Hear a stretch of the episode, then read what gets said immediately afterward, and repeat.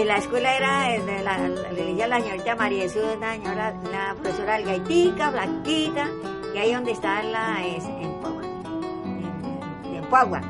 Ahí era la escuela, ahí en la iglesia. Es donde quedaba el hogar campesino.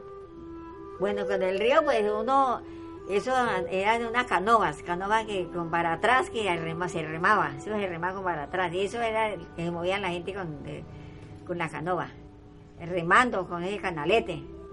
Eso iban con la canoa de atrás, eh, movían, se tenían que transportar por para allá a buscar la comida, por allá en Puerto Llera, Puerto Rico, eso, eso gastaban harto tiempo en pura canoa. Eso aquí iban a se movían ellos para sustento, sustento de, la, de, la familia.